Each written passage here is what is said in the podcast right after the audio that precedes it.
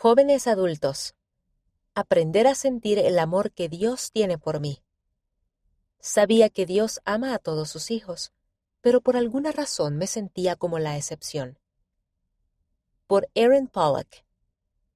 En mi primer año de universidad estaba sentada en la Sociedad de Socorro cuando alguien compartió una experiencia en la que sintió la impresión de escribir lo que pensaba que Dios sentía por ella. Eso me impactó. Al llegar a casa, sentí la impresión de hacer lo mismo, pero después de estar sentada durante diez minutos sin haber escrito nada, me eché a llorar. Me sentía como un fraude. Gran parte de mi testimonio se basaba en Dios y en su perfecto amor por nosotros, y, sin embargo, no podía escribir nada. Sabía que Dios ama a todos sus hijos, pero por alguna razón me sentía como la excepción, ¿Cómo era posible? Enfrentar mis inseguridades. Al año siguiente, cuando comencé a asistir a terapia, pude empezar a hacer un análisis de mis pensamientos. Mi terapeuta señaló que tenía la tendencia a ser una persona de todo o nada. Creía que tenía que ser perfecta en cumplir los mandamientos o, si no, no era lo suficientemente fuerte, y me di cuenta de que había decidido que, como no podía sentir a Dios en mi vida, Él no existía. Sin embargo, en retrospectiva, sabía que eso no podía ser verdad, de modo que me di cuenta de que el problema era yo, no Dios. Desde que era pequeña me había grabado en la mente la idea de que, si no era perfecta, nunca sería lo suficientemente buena. Claro, como nadie es perfecto, me encontré nadando en un mar de inseguridades me sentía incómoda con la idea de que yo podía valer algo. Por eso, siempre sentí que no estaba a la altura y que no merecía el amor de nadie, incluido el de Dios. Durante un tiempo había tratado de combatir mi soledad y mis sentimientos de ineptitud al tratar de ser todo. Me ocupé de todas las actividades que pude encontrar para mantener la mente alejada de los verdaderos problemas de mi vida, y pasé una cantidad excesiva de tiempo considerando las necesidades de los demás como una forma de evitar tener que centrarme en las mías. Daba clases particulares, jugaba al tenis, horneaba algo para todos mis amigos y vecinos y llegué a ser maestra auxiliar. También trabajaba a medio tiempo, tomaba muchas clases y era la presidenta de varios clubes y grupos en el campus. Para quienes miraban desde afuera, yo era la joven que lo tenía todo controlado. Lo que ellos no podían ver era que, por dentro, buscaba con desesperación algo que me hiciera sentir lo suficientemente buena. Aún así, el hecho de siempre tratar de hacer más y más solo trajo más confusión a mi vida en cuanto a quién era y quién quería ser. Hacia el final de mi primer año de universidad, me di cuenta de cuán estancada me había quedado debido a mis sentimientos de falta de autoestima. Me había permitido ser una persona tan asombrosamente insegura que me negaba a mí misma todas las cosas increíbles que la vida me ofrecía y me estaba volviendo insensible a mi propia vida. Reflexioné y me pregunté por qué, a pesar de hacer tanto, seguía sin sentir nada. Eso me llevó a una depresión profunda. ¿Qué haces cuando sientes que Dios te ha abandonado por completo?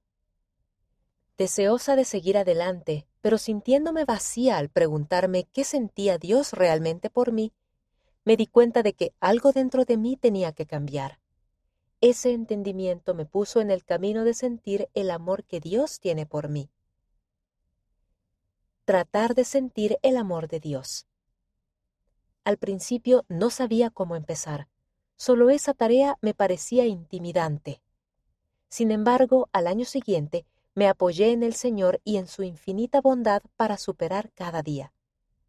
Encontré mucha fuerza y paz mental al leer los mensajes de los profetas, al reflexionar sobre los convenios del templo que había hecho, al apartar tan solo diez minutos cada noche para leer las escrituras y al conversar con el Padre Celestial en oración durante el día.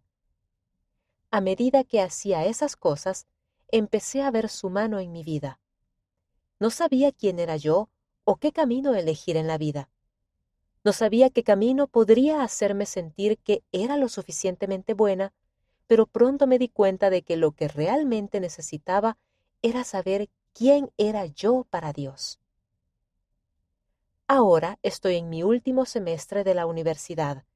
Entre todo el estrés de ser estudiante, empleada, hija, hermana y amiga, me he dado cuenta de que conocer mi valía y entender lo que Dios siente por mí es vital para mi éxito en todo lo que hago. Todavía hay muchas incógnitas sobre mi futuro y eso está bien. Para mí, saber que no tengo que ser perfecta ahora mismo me ayuda a superar cada día. Sé que Dios está al tanto de mí. También sé que incluso cuando no puedo sentir su amor, Él sigue obrando pacientemente conmigo.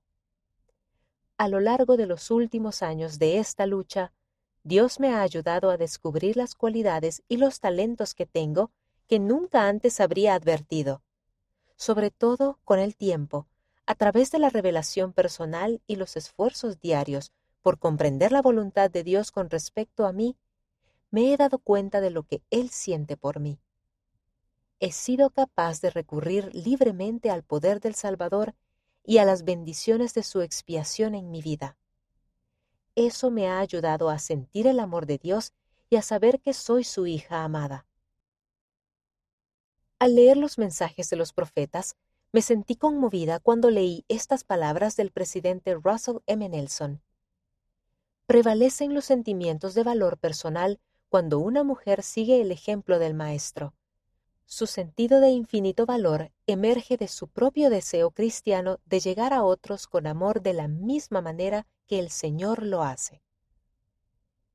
También señaló, una mujer desarrolla su autoestima por medio de la rectitud personal y de una relación estrecha con Dios. A raíz de ello, he llegado a entender que lo que soy es más que la combinación de lo que hago o digo. Soy un ser eterno con el llamamiento extraordinario de liderar con amor y compasión, tal y como lo hizo el Salvador, y esa comprensión trasciende todo lo que mi depresión podría tratar de decirme. Seguir adelante. Incluso ahora, a veces todavía me olvido de cómo se siente el amor de Dios y qué alegrías duraderas hay en los momentos más pequeños y ordinarios de la vida. No obstante, el milagro de la expiación de Cristo es que no solo es para el arrepentimiento, su gracia también nos permite superar cada día y amarnos a nosotros mismos. Me olvido frecuentemente de ese hecho, pero sigue siendo cierto. No podemos pasar por alto que somos propensos a la naturaleza humana y que esos momentos de claridad e inspiración divinas no siempre nos parecen tan ciertos. Así que, para ayudarnos, podemos anotar y recordar las veces que hemos sentido el amor de Dios. Podemos seguir tratando de buscar formas de sentir ese amor. Nuestra adoración diaria y nuestros esfuerzos continuos por profundizar nuestra santidad personal no solo fortalecerán nuestra relación con nuestro Padre Celestial, sino que también aumentarán nuestra felicidad y nuestra autoestima personales. Cristo puede magnificar esos esfuerzos para ayudarnos a llegar a ser quien nuestro Padre Celestial quiere que seamos. Estoy decidida a seguir esforzándome porque tengo esperanza en Cristo. Sé que la vida seguirá mejorando y que creceré a medida que confíe en Él. Una vez que descubrí lo infinito que es el amor que Dios siente por mí, pude encontrar más fuerza cada día para dejar atrás el sufrimiento y superar mis sentimientos de insuficiencia y mi necesidad de perfección. Cuando veo que vuelvo a caer en mis inseguridades, recuerdo que Dios piensa que soy divertida, amable, generosa y hermosa. Sobre todo, recuerdo que Él me ve haciendo el esfuerzo. El presidente Thomas S. Monson declaró, El amor de Dios está allí, ya sea que sientan que lo merezcan o no, simplemente siempre está allí. Estoy muy agradecida por esa verdad. En nuestras luchas más profundas podemos ver la gloria de Dios ayudándonos a seguir adelante. Él siempre nos está apoyando. La autora vive en Washington, Estados Unidos.